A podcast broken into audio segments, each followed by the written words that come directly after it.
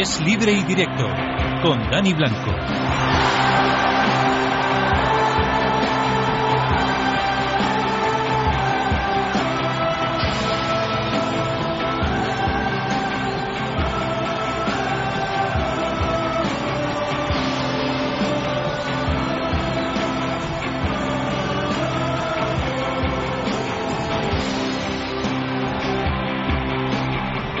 Medio minuto pasa de las 12 de la noche hasta la 1 de la madrugada. Toca deporte en la sintonía de Es Radio. Hemos dejado ya el lunes 6 de agosto del 2012 y comienza mañana el 7, martes 7 de agosto.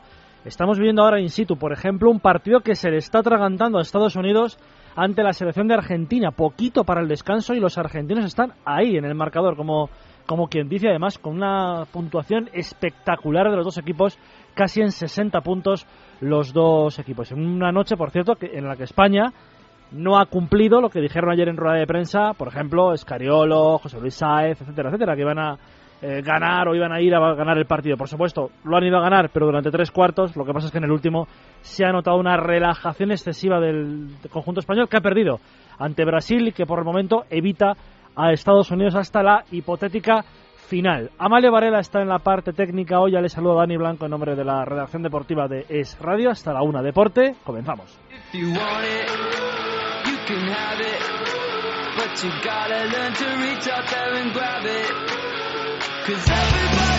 Es libre y directo. Es radio. Está sufriendo Estados Unidos. Dani Ortín, ¿qué tal? Buenas noches. ¿Qué tal, Dani Blanco? Buenas noches. Sufriendo y tanto que se va solamente con ventaja de tres puntitos, aunque todavía tiene opción Argentina de intentar acercarse en el marcador 57-60 para Estados están, Unidos. Están defendiendo bien, ¿eh? El partido. Un partido que habíamos dicho que incluso Estados Unidos, si quiere, oye, que se deje perder y así una lección moral, se puede decir, una lección moral a que le podría dar a, a España. No parece que se vaya a dejar perder, tendría que hacerlo de más de 18 para que quedara segunda Estados Unidos. Y de eso vamos a empezar hablando en el programa de hoy, de baloncesto, de lo que ha pasado con la selección española, de si se ha dejado ir o simplemente que no tiene más gas, porque ya le ha pasado en otros partidos, le pasó con Gran Bretaña, por un puntito ganamos, le pasó con Rusia, nos ganaron, y hoy ha vuelto a pasar con Brasil. ¿Nos falta gas o nos hemos dejado ir? Lo vamos a analizar con Vicente Alpitarte. Y vamos a ver qué han hecho el resto de equipos de la representación española. Por ejemplo, Waterpolo, que hoy también ha perdido ante Italia. Y Balonmano, que también ha caído ante Croacia. Pero los dos equipos están en cuartos y son serias opciones de conseguir medalla en estos Juegos Olímpicos de Londres. Igual que las chicas de la sincronizada.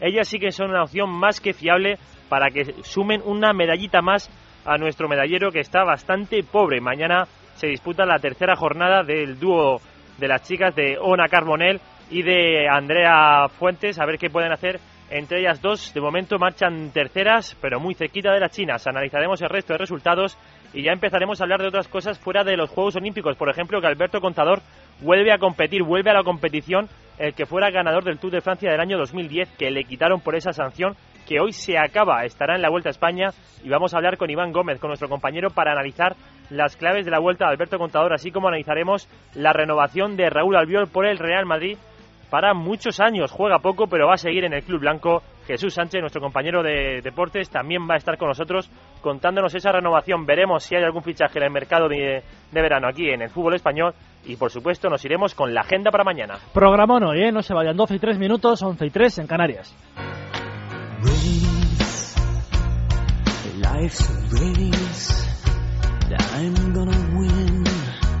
Yes, I'm gonna win. I'll light the fuse,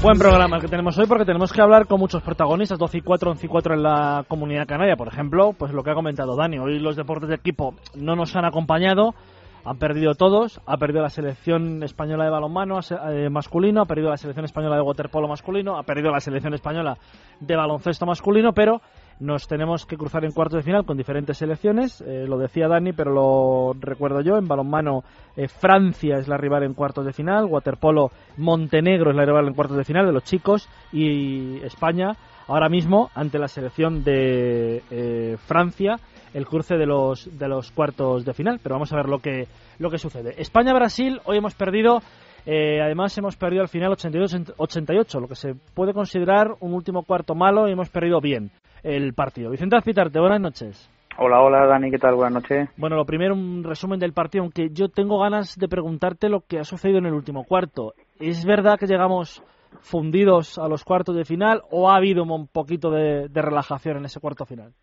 Bueno, yo creo que aquí hay que tener en cuenta una cosa. Los dos equipos ya estaban clasificados y, por lo tanto, el partido no tenía la misma tensión que cualquier otro encuentro. Es cierto que había una cosa importantísima en juego, que era la posición y el futuro rival, pero ahora mismo estamos viendo en el Estados Unidos-Argentina cómo, eh, pues, algún buen equipo de esta competición, como es Argentina, desde luego, puede puede tutear a Estados Unidos. El caso es que España ha tenido tres cuartos en los que se ha visto claramente que iba por el partido, con un Pau Gasol que, por cierto, se ha convertido en historia esta noche al superar a Epi como máximo anotador español en los Juegos Olímpicos.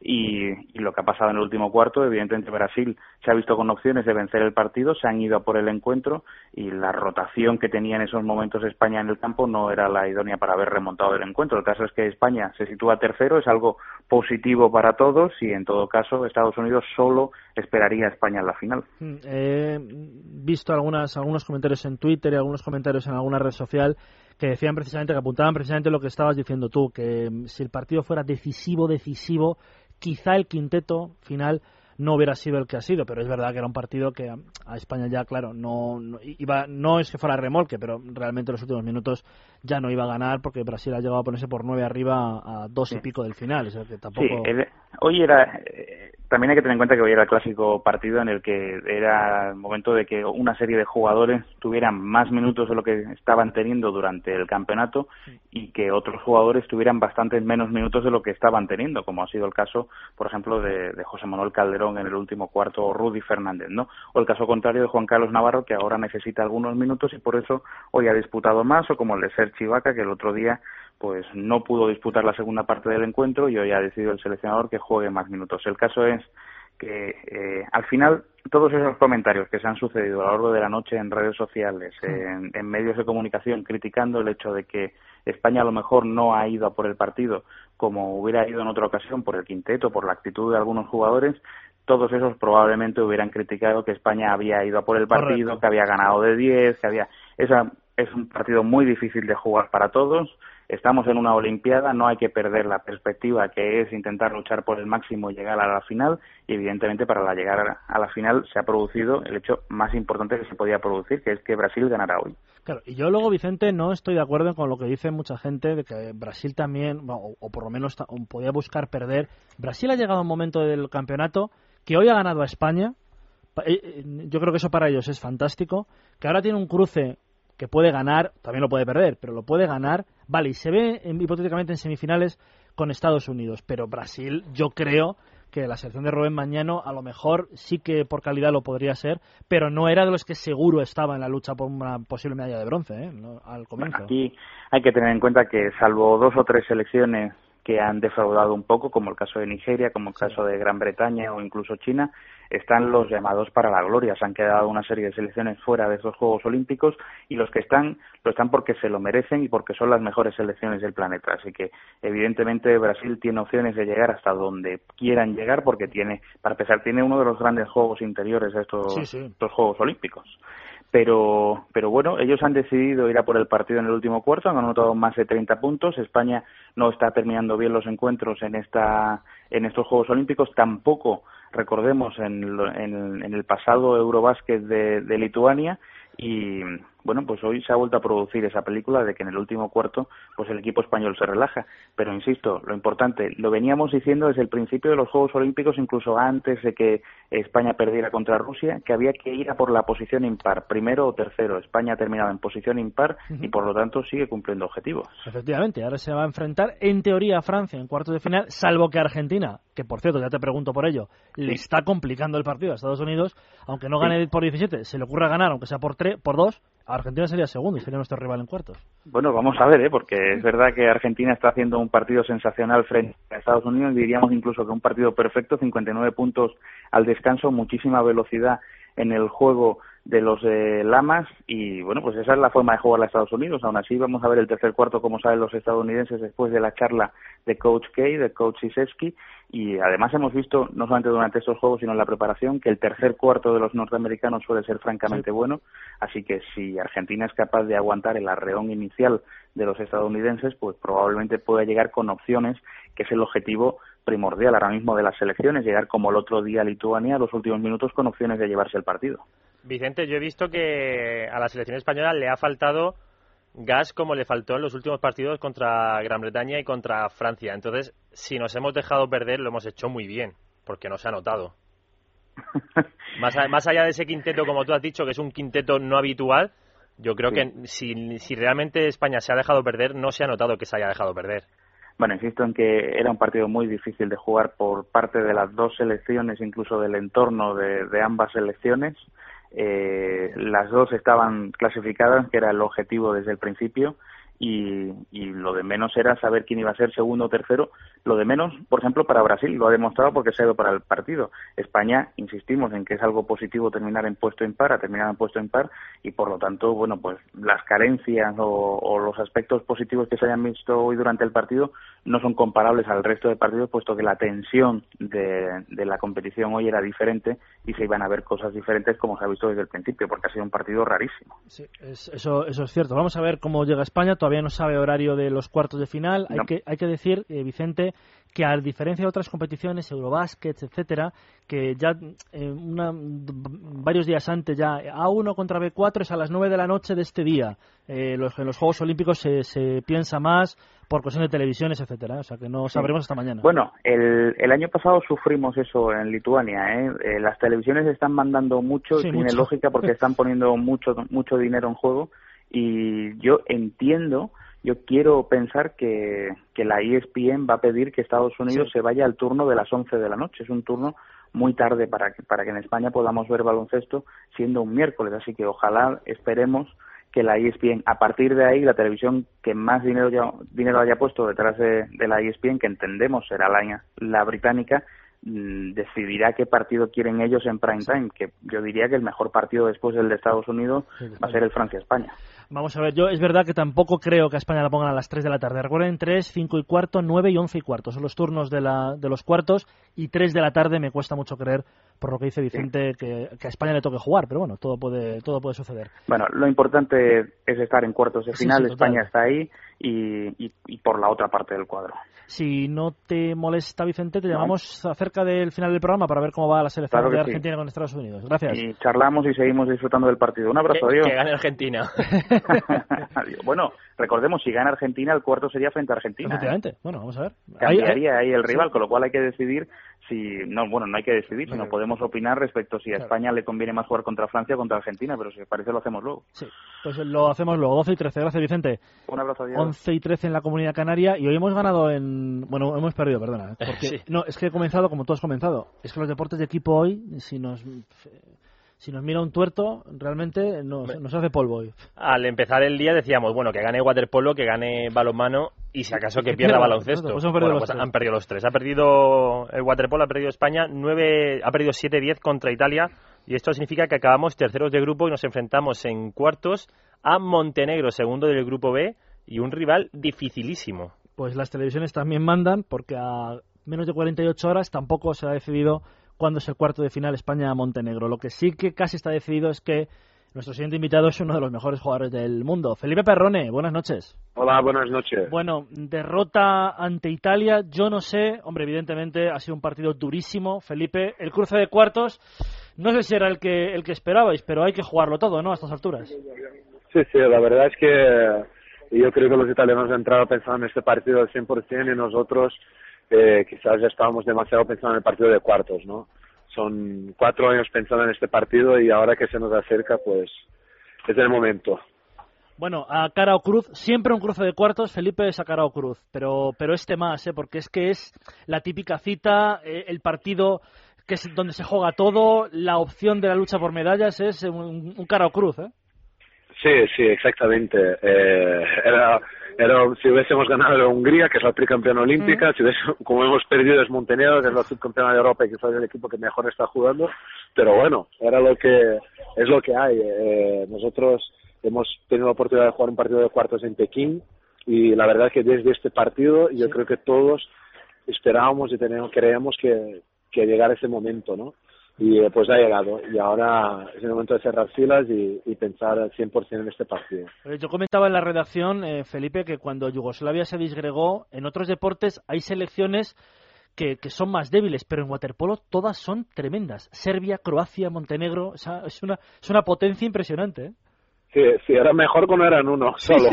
Sí, ya sabías que había una medalla que era de ellos y luego los demás luchaban por las otras dos. Es verdad. Pero ahora como son los tres, pues es complicado. Pero bueno, yo creo que nosotros sabemos muy bien cómo tenemos que jugar contra los balcánicos y la verdad es que si, si imprimimos nuestro ritmo de juego, si hacemos un juego dinámico, pues vamos a tener muchas posibilidades. Eh, bueno, yo creo que, a ver, evidentemente los ocho que están en cuartos de final, Felipe, yo creo que son eh, favoritos a medallas. Es verdad que a lo mejor hay una selección que puede llegar a distinto nivel, pero los ocho me parece que son selecciones que en un momento nadie le extrañaría que estuvieran en el podio.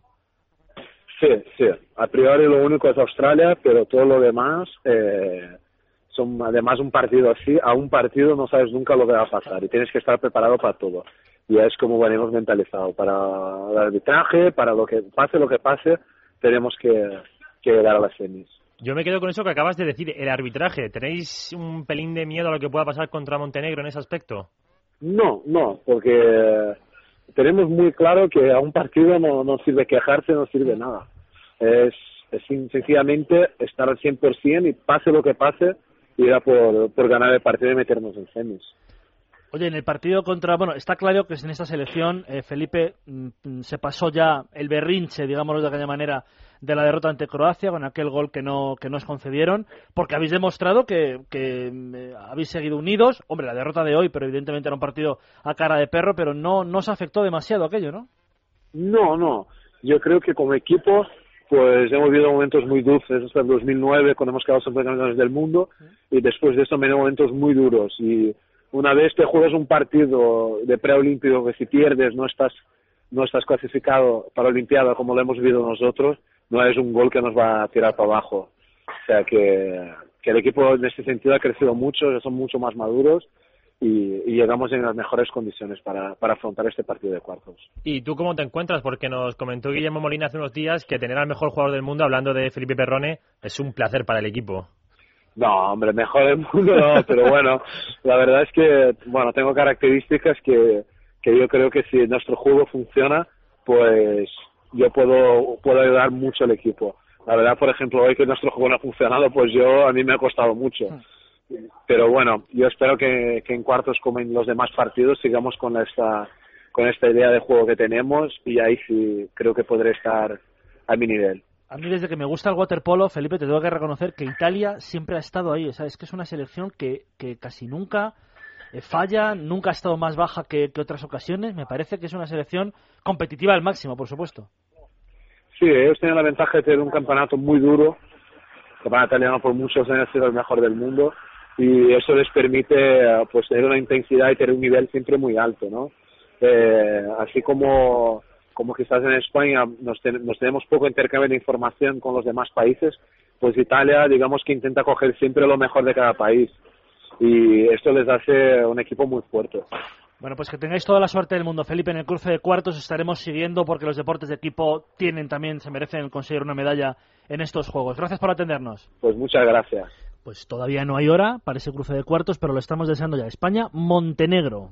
Como ha dicho Felipe Perrone, Dani, una de las ex repúblicas balcánicas que, uf, mejor no cruzarse. Buenísimo eso de que era, era mejor cuando eran una sola. Claro, es que es verdad, por lo menos tenías una Yugoslavia, bien, pero ya está. Y luego Italia súper competitiva, como lo ha demostrado hoy en el partido ante, ante España. Y hemos perdido también en balonmano, pero hemos perdido, todo se ha dicho de paso, con una de las potencias, si no con la potencia eh, mundial, eh, que ha sido Croacia. Sí, nos ha ganado de 5, 25, 30. Una selección, la croata, que ha empezado por debajo en el marcador, que España estaba dominando, jugando bastante bien, pero que al final los latigazos de la primera línea croata se han impuesto.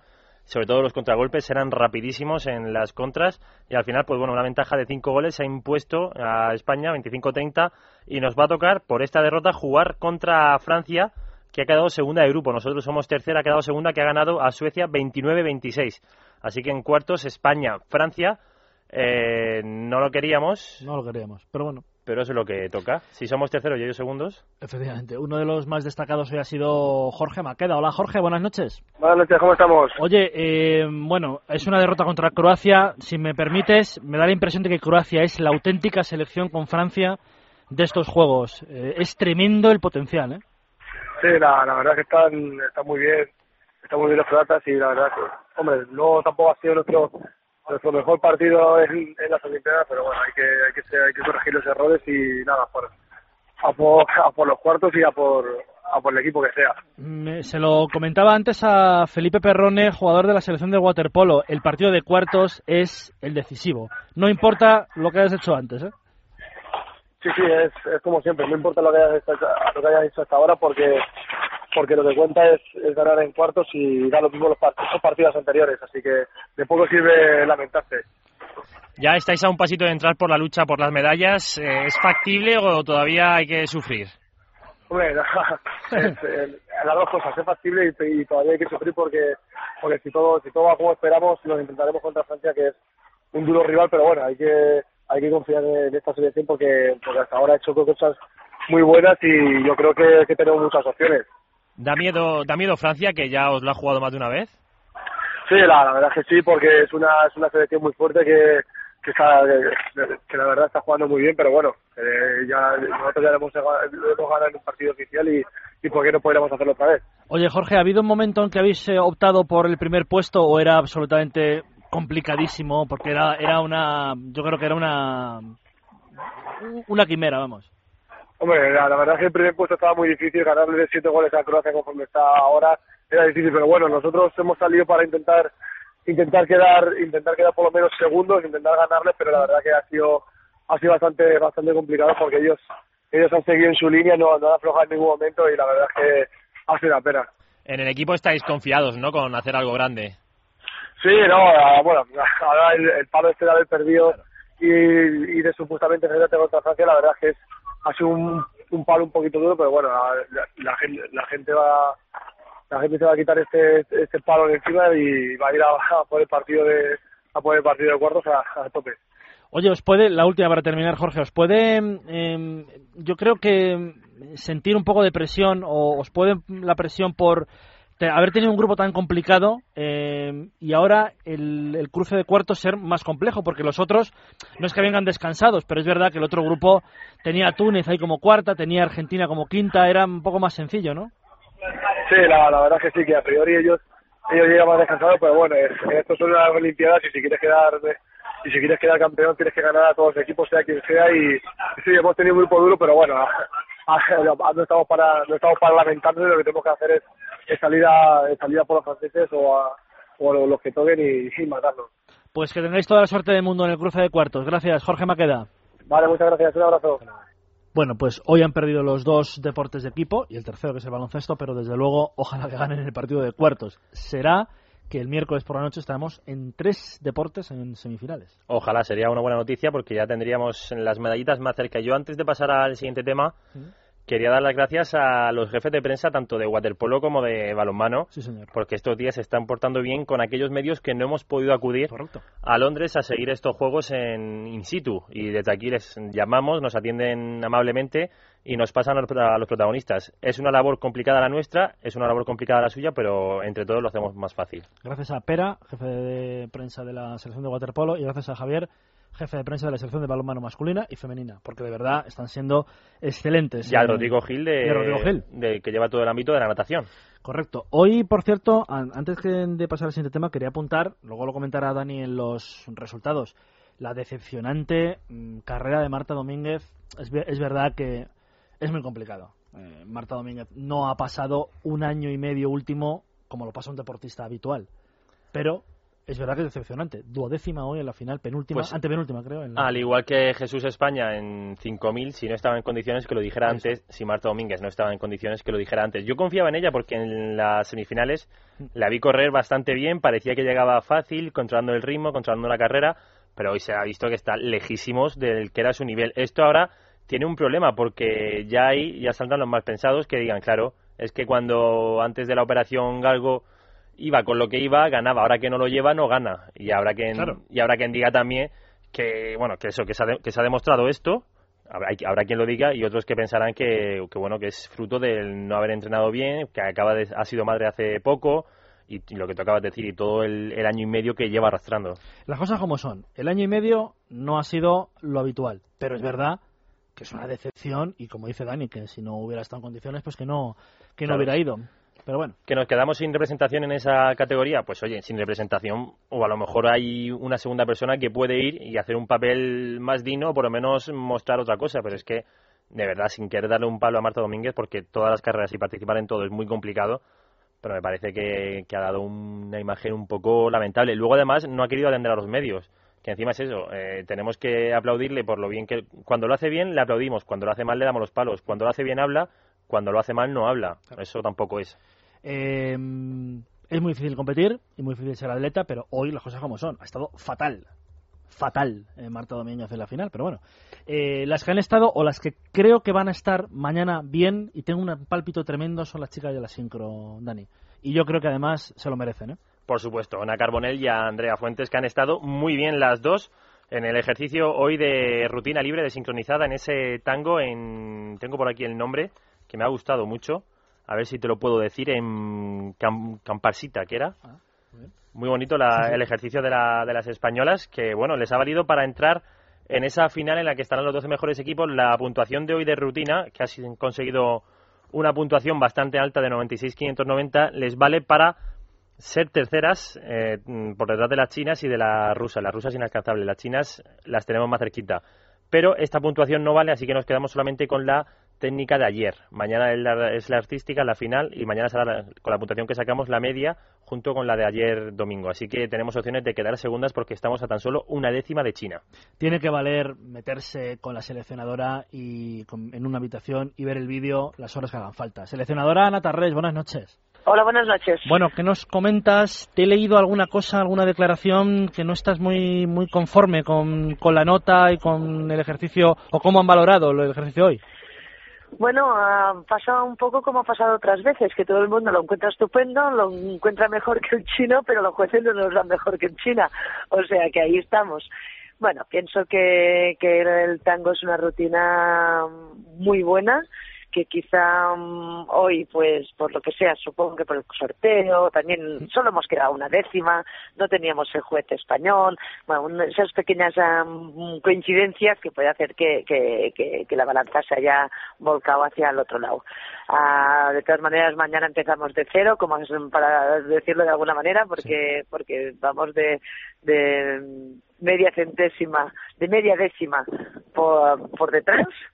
O sea que, bueno, ahí, que gane el mejor. Nos ha tocado un buen sorteo, salimos de 11 después de, de Rusia, China sale de 7, o sea que en, cualquier caso, pues mañana mm, nos es favorable, entre otras cosas, porque mm, la competición empezará a las 3, nosotros no nadaremos hasta casi las 4, tendremos como mucho más tiempo para, para prepararlo todo. Mm, Que sepas que yo me he quedado con la misma sensación, que parecía que el ejercicio era mejor que el, que el chino. Pero lo que pasa es que la perplejidad en estos casos es pues que luego te das cuenta que no, que para los jueces no es así. Bueno, a ver, es una décima, una décima es muy poquito, eh, es lo que hay. No, los, los deportes que, que dependemos de jueces sabemos que, que tenemos que jugar a este juego. Ah, simplemente pensar que nosotros podemos aún mejorar cuatro detalles y, y a ver si así ah, rascamos esta pequeña décima que necesitamos para ganar.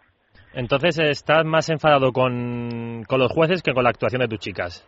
No, no, las chicas han estado fenomenales, han hecho un ejercicio muy bueno, un ejercicio donde han arrancado unos aplausos en todo el primer largo ah, espectaculares. ah, bien, bien, bien, ah, orgullosa.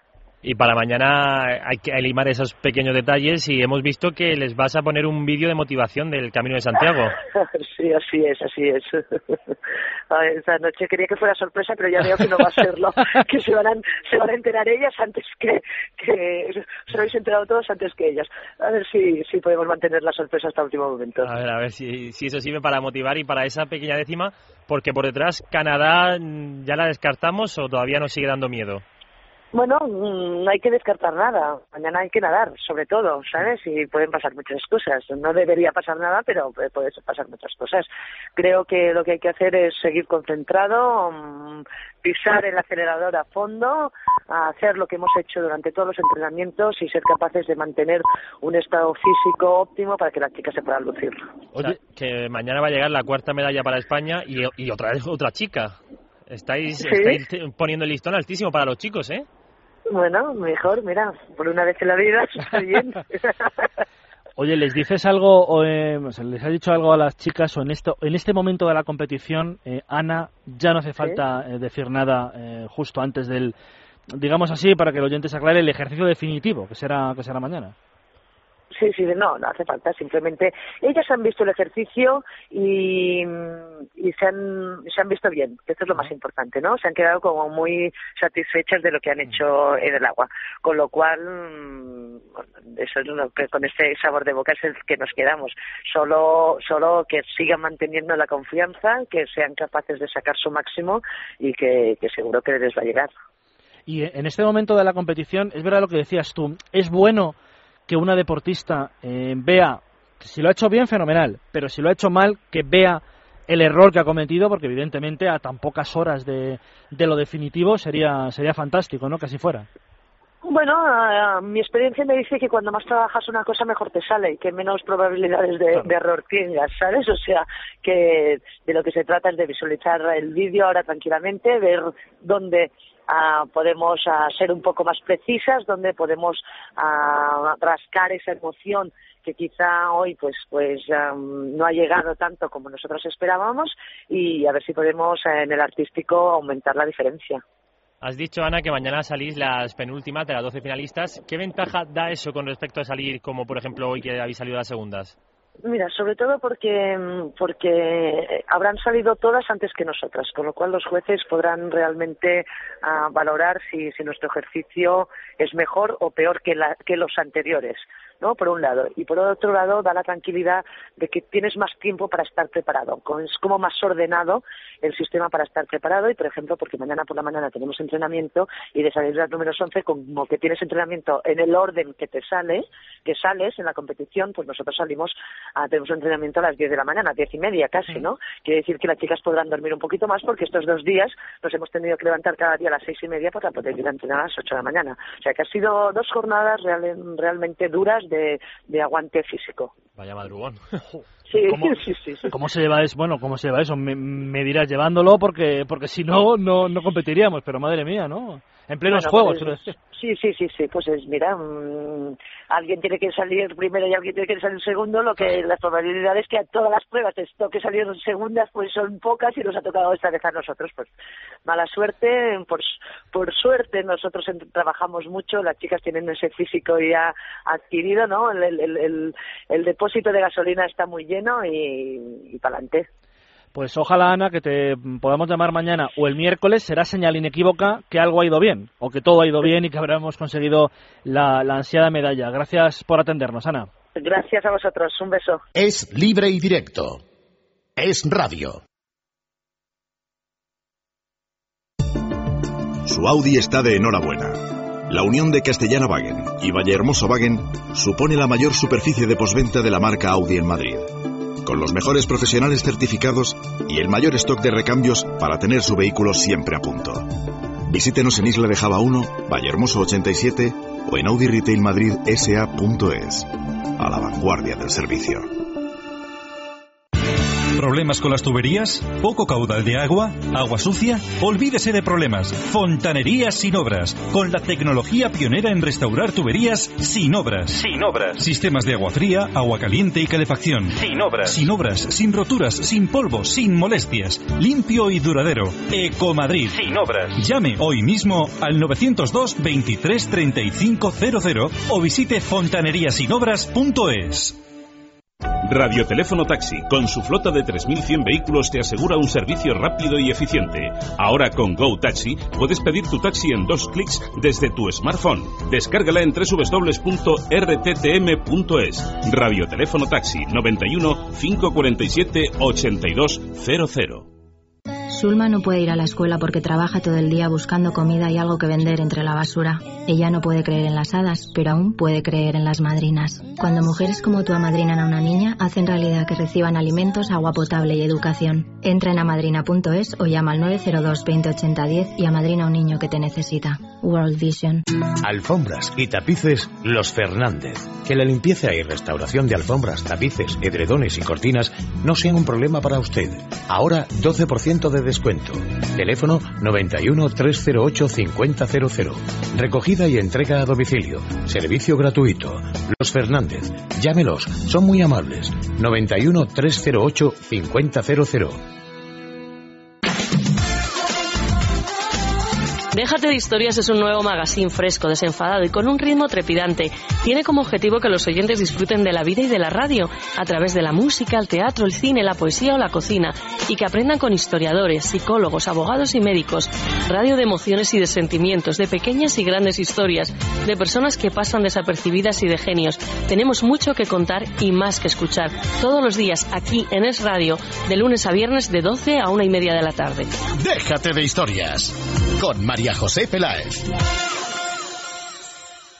Si quiere sentirse en Madrid como en un rincón de Galicia, visite O Caldiño, en la calle Lagasca 74. Desde 1973 ofrecemos productos de los mejores mercados y lonjas gallegas, conservando nuestro sabor inicial, la cocina tradicional gallega de calidad. Con un servicio excelente y acogedor, gran taberna y restaurante O Caldiño, 91 575 1448. Consulte nuestros menús para empresas y grupos en www.ocaldino.es.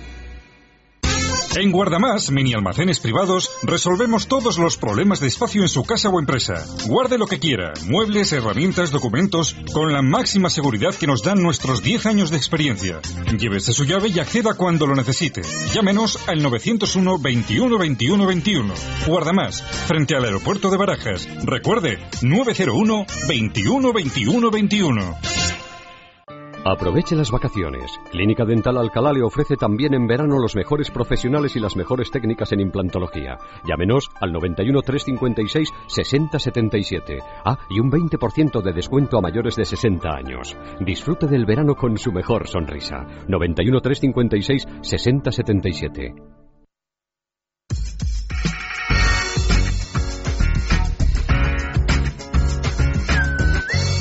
Es radio.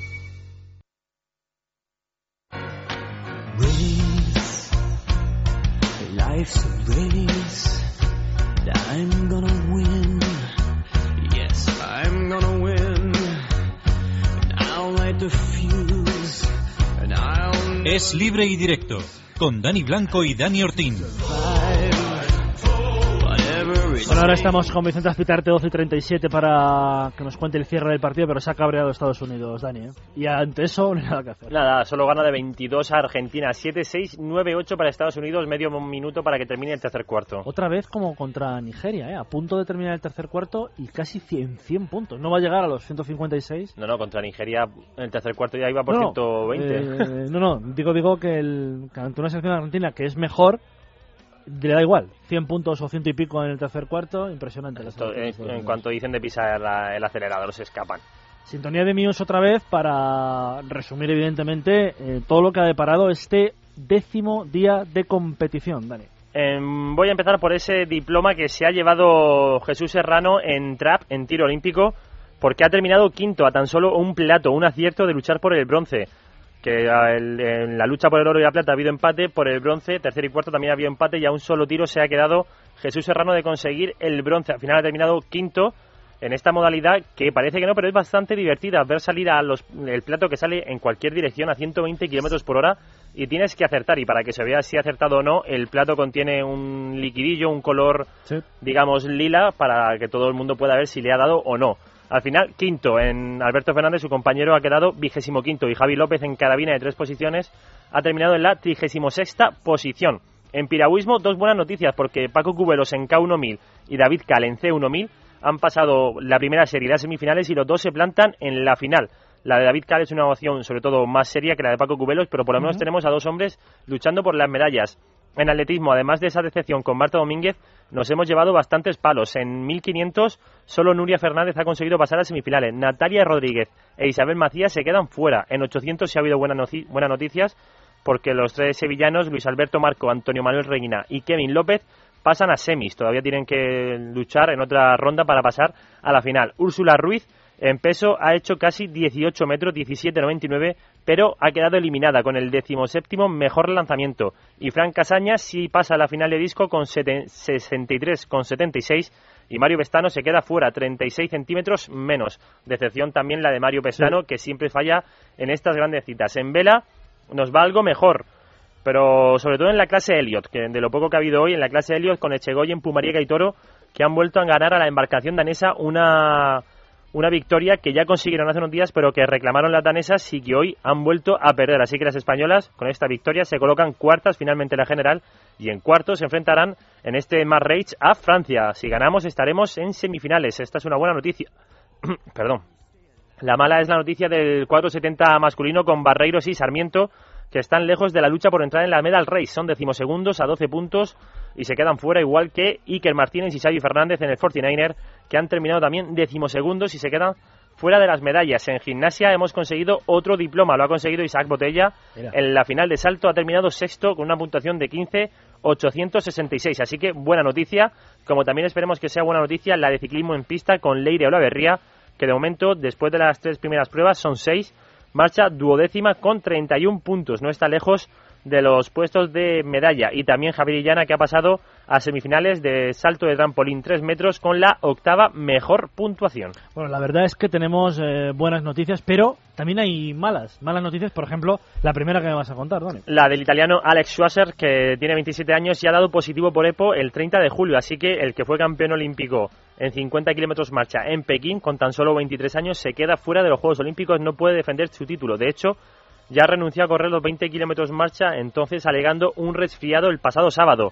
Eh, lo bueno, dentro de lo malo, es que él mismo eh, ha, dicho que sí, que se ha dopado y lo ha aceptado de, de la mejor forma que se puede aceptar. No tiene justificación lo que ha hecho, dice su entrenador, pero Alex Schwarzer ya lo ha admitido, dice que ha cometido un error y que su carrera ha terminado. Así que el que fuera campeón olímpico en Pekín se retira, deja los Juegos después de este dopaje por EPO.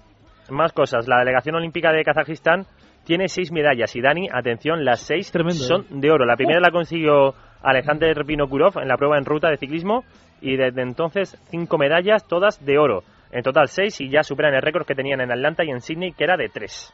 Eh, super, bueno, yo es que estas declaraciones de Ryan Lochte, el otro día, Lochte, que Julia Luna ah, nos ha enseñado a decir Lochte, eh, causaron furor, pero es que hoy le, le ha secundado su gran rival. ¿eh? Sí, porque dijo Ryan Lochte que todos los nadadores se mean en las piscinas, miccionan, orinan, como lo quieran ver. Y Michael Phelps lo ha corroborado en una entrevista al diario Wall Street Journal en el que ha dicho que sí, que todos, eh, todo el mundo orina en la piscina, que es algo normal para los nadadores porque están en el agua durante dos o tres horas y si, si le entra ganas no van a salir a orinar ya que el cloro tiene unas partículas que disuelve el líquido que soltamos. Así que esta mentira que nos cuentan de que cuando miccionas en la piscina sale un líquido que lo detecta, no, no, no. Según dicen Phelps y Ryan Lochte, se disuelve.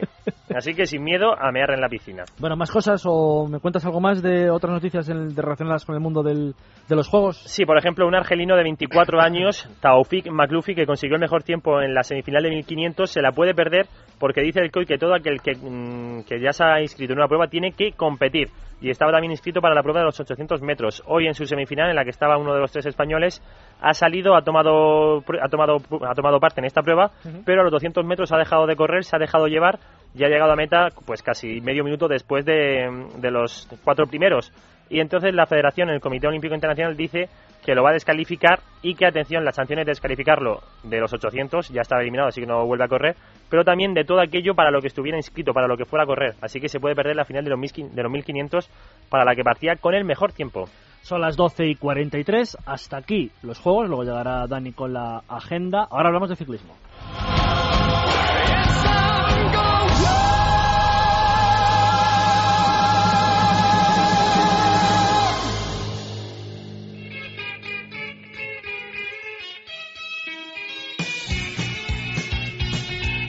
Porque hoy Alberto Contador ha vuelto a competir en el Eneco Tour. Una opinión fantástica de ciclismo la tiene Dani Ortín, por supuesto. Eh, eh, ahí está. Y, pero la tiene también. Eh, bueno, antes de dar paso a, a, nuestro invitado, que es un compañero, mm, ha terminado la pesadilla para Alberto, ¿no? Hoy. Sí, después de seis meses en los que fue sancionado por el positivo de Clemutilor, que recordemos, dio positivo el 21 de julio del año 2010. Sí. Ha pasado mucho desde entonces, ha pasado ya más de dos años. Y el 6 de febrero el TAS le sancionó después de intentar eh, llevar a la última instancia deportiva.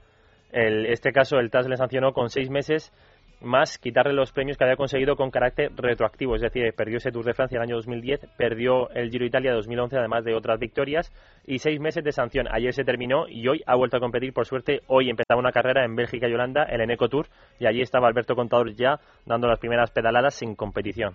Habitual compañero en las retransmisiones deportivas de Es Radio y buen conocedor del ciclismo. Iván Gómez, buenas noches. ¿Qué tal? Buenas noches, ¿cómo estáis? Bueno, yo me gustaría que me dieras la valoración sobre, hombre, si consideras realmente que, que mmm, termina, termina una, un mal sueño, diríamos, para Alberto, para comenzar ya de nuevo a competir, o qué, o qué es lo que pasa, qué es lo que debe sentir ahora mismo Alberto en este momento.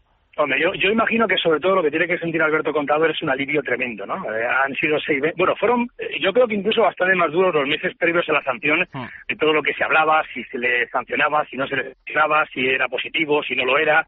Eh, una vez que ya conoce Contador la sanción, evidentemente el palo que, que supuso cuando se le quita el Giro de Italia del año pasado y el Tour de Francia de hace dos años, como estáis comentando, eh, y a partir de ahí, pues seis meses de, de sufrimiento, de castigo, de mucho entreno, eh, de preparación en solitario, de no poder competir, que al final yo creo que a este tipo de profesionales casi le duele más el no poder competir en ese momento que lo que le puedan quitar por detrás. Eh, lógicamente, sabiendo que, que quitarte un Tour de Francia y un Giro de Italia, evidentemente es un palo, primero es muy injusto y luego es un palo tremendo, ¿no?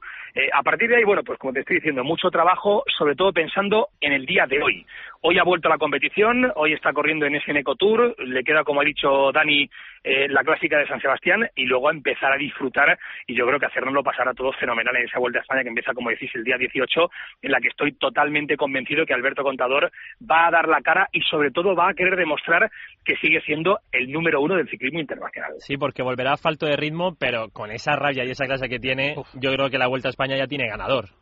Sí, sí, bueno, pero cuidado, ¿eh? Yo la gente está diciendo, bueno, si Alberto está bien, Alberto gana la Vuelta a España. Eh, sí. eh, No vale, sabemos cómo está. eh, claro, es que esa es la historia. Él está trabajando bien, él está entrando perfectamente, él está siguiendo el trabajo que le dicen sus directores de Soban, pero cuidado con no competir. Eh, yo tengo el ejemplo reciente, yo fíjate, hace un mes hubiese dicho que Alejandro Valverde iba al Tour de Francia, eh, teniendo en cuenta que lógicamente no es un hombre para ganar el Tour, pero sí para competirlo. Eh, la gente me decía, no, Alberto, eh, Alejandro Valverde está entrando fenomenal, está a un ritmo tremendo, está incluso mejor que cuando le sancionaron. Y, y ha notado el parón de dos años, pero mucho, Claro, pero esa es la diferencia, que lo de Valverde fueron casi dos años y lo Sí. de Contador han sido seis meses, que pudo competir en enero. Está, está claro que seis meses no son dos años, seis meses sin competir es mucho tiempo. ¿eh? Eh, Alberto Contador es el número uno, pero cuidado con esos seis meses en los que eh, no puede competir con nadie, no está en ritmo de competición y no está encima de la bicicleta para realmente luchar por las carreras.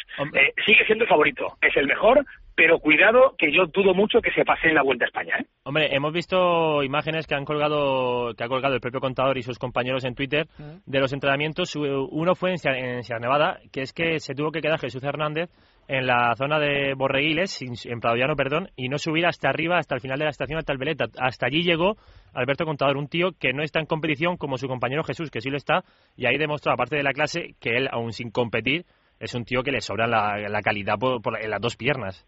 Y sobre todo la rabia y la mala leche que llevará encima y el querer demostrar que sigue siendo el mejor y el, que todo el mundo va a tener la mirada de contador desde el 18 hasta el 9 de septiembre, que el mundo del ciclismo está pendiente de la vuelta de Alberto en la Vuelta a España y que evidentemente sigue siendo el mejor. Eh, pero insisto, eh, lo bonito o lo mejor es que Alberto vuelve. A partir de ahí, hombre, yo prefiero que evidentemente, ojalá gane la Vuelta a España, si no Alberto Contador, cualquier español, pero yo lo que prefiero es ver una vuelta igualada, bonita, emocionante y que al final gane el español que se lo merezca. Decir que la etapa de hoy de la Eneco ha sido una etapa de 200 kilómetros, que ha habido mucho viento, lluvia, una etapa de condiciones duras y que mañana llega la crono de, esta carrera. Ahí vamos a ver de verdad un test serio de cómo se encuentra Alberto Contador ya sin tener que rodar en equipo y sin tener que ir resguardado. Ya tendrá que mostrar si tiene piernas o si simplemente esta carrera de seis días es para probarse en vista de lo que tiene por delante.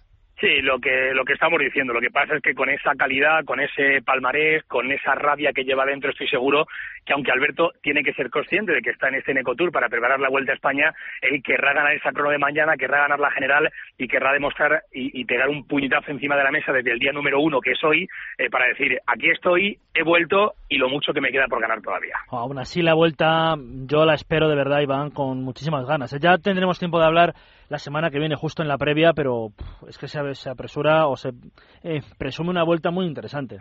Sí, yo eh, tengo muchas ganas por varios motivos. El primero, bueno, siempre la Vuelta a España es bonita, pero es que este año, mirando la participación, eh, faltan poquitos, ¿eh? Faltan muy poquitos de los buenos de verdad.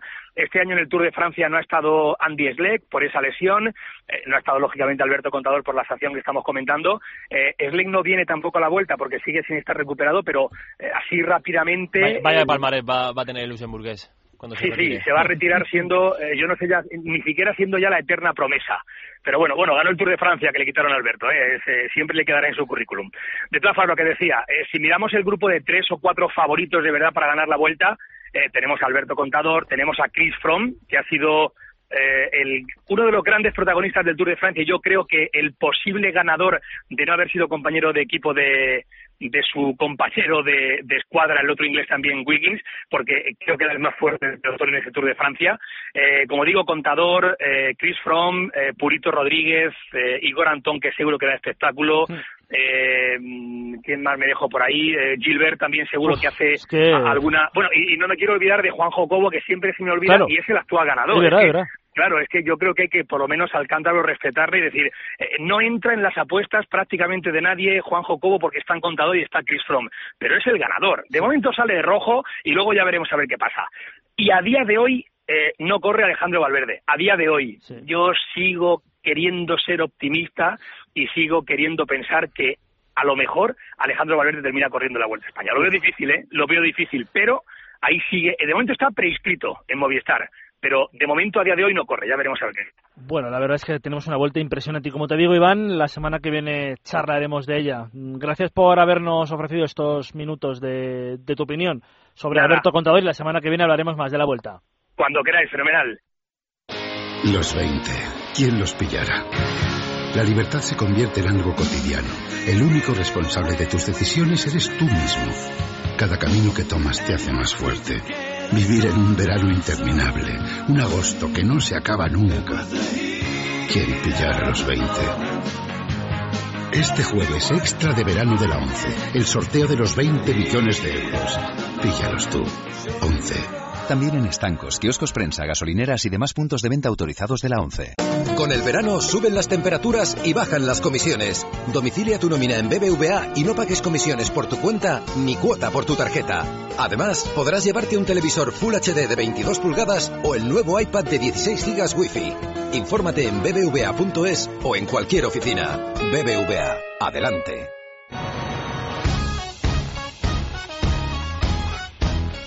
Fútbol en la sintonía de Es Radio. Tenemos que hablar del Real Madrid con noticia importante. Jesús Sánchez, buenas noches. Hola Dani, muy buenas noches. Parecía que, hombre, no me atrevería a decir defenestrado, pero parecía que no contaba y de repente nos encontramos con cuatro años más de contrato para el jugador Raúl Albiol. Sí, con esta noticia que sorprende un poco, hay que recordar, Albiol tenía contrato con el Real Madrid hasta 2014 y hoy por la tarde, como bien has dicho, el Madrid ha emitido un comunicado dejando claro que confirman esa renovación de Albiol hasta la temporada 2016-2017 Y vamos a ver, yo creo que el jugador está contento. Ya lo manifestó, por ejemplo, antes de, de jugar la Eurocopa. Está contento con el Real Madrid a pesar de no gozar con muchos minutos. Mourinho, lógicamente, también está satisfecho con un rendimiento del jugador que no es que deslumbre, Sí, pero, pero cumple, sí, cumple con su, con su función y la ficha no es muy alta, así que digamos que es una negociación perfecta tanto para el club, eh, para Mourinho y para el jugador, pues imagino que sí, sí ha aceptado. Lo comentábamos esta tarde tú y yo fuera de micro en la redacción, que es verdad que Albiol, yo creo que como está poniendo, no está poniendo excusas eh, por no jugar, no está poniendo eh, malas palabras o no está teniendo malas palabras con el entrenador, pues es un tipo que no es problemático en el vestuario y que por lo tanto es muy fácil renovarle. Y seguro, pero esto es más especulación que Albiol es un, bueno, más especulación. Muchas veces ha escuchado eh, en el entorno del Madrid que Albiol es un jugador de equipo, de vestuario, y eso también es muy importante y seguro que Mourinho también lo valora. Bueno, estos días conoceremos ya todos los detalles de, de la operación, aunque prácticamente se saben todos, pero lo importante es que eh, Albiol se queda cuatro temporadas más, que en realidad son seis, como decías tú, dos que no se han cumplido porque eh, terminaban en Eso es. 2014 y cuatro más, es decir, que tenemos seis años, que yo creo, Jesús, y ya esto es opinión mía, que puede ser uno de los últimos contratos que pueda firmar Raúl Albiol, o si no el penúltimo, porque Raúl Albiol es verdad eh, que ya no es eh, ese jugador joven que deslumbró en el Getafe cedido hace cuatro o cinco temporadas. Bueno, habrá que ver si se cumple el contrato, pero sí, lógicamente si se cumple, eh, estamos ante el último contrato seguramente de Albiol por el Madrid y luego, pues, cuando le hemos escuchado varias veces, seguramente quiera volver al Valencia, su club de toda la vida. El equipo que ganó ayer 2-1 al equipo mexicano del eh, Santos Laguna, eh, pero hay una salida que preocupa en el seno madridista, que es Ricardo Kaká. Y mañana me parece, Jesús, que hay cumbre eh, en Estados Unidos. Mañana tenemos cumbre en Nueva York. Se puede cumplir el capítulo ya decisivo, ya definitivo. eh, reunión entre el presidente del Madrid, Florentino Pérez, y del Milan, eh, Galliani. Y vamos a ver si ya por fin se ponen de acuerdo. Eh, recordamos, eh, la discordia está en que el Milan querría una cesión y que el Madrid le pagara la mitad de la ficha y el conjunto blanco, lógicamente, Florentino Pérez, no contempla esa, esa opción de pagar la mitad de la ficha porque precisamente si quieren buscarle salida al brasileño es para evitarse ese dinero. Es un problemón el de Kaká y es verdad que una de las salidas sería esta, pero claro, el Real Madrid se quiere despreocupar ya de Ricardo Kaká y lo que dices tú es que ahora de repente una cesión que tenga que pagar la mitad de la ficha. Lo que pasa es que Florentino deberá reflexionar sobre qué, qué le merece la pena. Aguantar eh, con Kaká un año más, eh, su precio bajará aún más de lo que ya ha bajado en todos estos años y él tiene que ser consciente de que evidentemente el precio de mercado del brasileño está a la baja y no, y no hay más. Y es que nadie te va a dar duros por pesetas. ¿Tu opinión qué te dice, Jesús? ¿Que se soluciona mañana el tema o en los próximos días y que Kaká finalmente vestirá de rosonero o que va para largo? Yo creo que va para largo, que se va a solucionar, que Kaká no va a jugar en el Real Madrid eh, la siguiente, esta temporada, pero desde luego que Florentino Pérez apurará al máximo, porque yo creo que Galiani y el Milan no tiene prisa tampoco, y apurará al máximo para conseguir un acuerdo. Y por terminar la información del Real Madrid, eh, Jesús, ha habido, bueno, no sé si son rumores, son no, no son rumores porque son noticias que se comentan en Portugal. A mí me extraña, ¿eh? porque Coentrao parecía que había vuelto bien al Madrid, parecía que había vuelto con ganas de jugar y resulta que hay rumores de que no está contento. Sí, nos llegan noticias de, desde la prensa lusa, desde Portugal, que el, que el jugador del Real Madrid, Fabio Conrao, estaría disgustado con, con su juego en el Mm. conjunto blanco y que querría volver a- al Benfica. Veremos qué pasa. Yo es una noticia que de momento hay siempre hay que dar credibilidad, por supuesto, a, a los compañeros y veremos si se confirma en los próximos días. Tampoco me extrañaría que Contrao, lógicamente, esté un poco disconforme con, con su papel en el conjunto blanco, pero también él, como he dicho antes, al, al igual que Florentino debería reflexionar sobre la salida de Kaká, Contrao debería reflexionar sobre sobre pues el rendimiento que está dando. Claro, lo que pasa es que ha hecho una gran Eurocopa, ¿eh? Una gran Eurocopa Sí, entrado. Vamos a ver cómo llega y parece, parecía, ¿eh? Que lo que estaban haciendo, bueno, en los primeros ejercicios físicos del portugués y que, y que Mourinho le estaba viendo en, en buena forma. Pero bueno, ya veremos lo que, lo que sucede con, con Coentrao. ¿Algo más eh, con- tienes que comentar, Jesús? Nada más, nada más. Pues perfecto la información del Real Madrid que evidentemente estaremos atentos a mañana. Esa cumbre en Nueva York, Ricardo Kaká, eh, Galliani, Florentino Pérez. Gracias. Hasta luego, Dani.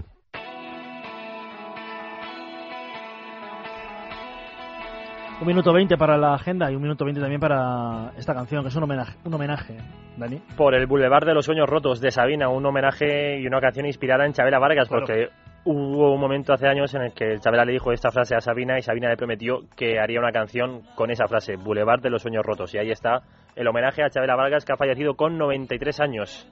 La agenda, Dani, en 50 Vamos segundos. rápidamente con la agenda. Mañana abrimos a las 11 con atletismo jabalina con Aida Beizet. A la- hasta esa misma hora, ciclismo en pista Keirin. Luego tenemos hípica, también doma por equipos. A partir de también a esa misma hora, trampolín de 3 metros con Javier Illana en semifinales. Y ya pues, tenemos más atletismo con Jason Quiñones y Judith Pla. Y a las 12 y media una medallita que puede caer. Triatlón con Javi Gómez Noya. Atentos a la vela, muy atentos a la vela porque te podemos tener otra medalla con Marina Alabau a partir de las 3. Antes, a las 2 y media, balonmano femenino, cuartos de final, España-Croacia. La sincro, la final a las 4. Ona Carbonell y Andrea Fuentes. Atentos también a la vela con clase Helios, que la- el trío español tiene que ganar a Francia para entrar en semifinales. El hockey masculino juega a las 8 de la tarde, España-Gran Bretaña. A las 9 menos 20, waterpolo femenino semifinales, Hungría-España. Y tenemos las series de 800 con Marco, Kevin López, Antonio Reina a partir de las 9 menos 5. Gracias, Dani. Hasta mañana. Hasta Son mañana. las 12 y 59. Ahora Eva Guillamón, es amor, en la sintonía de radio. Hasta mañana.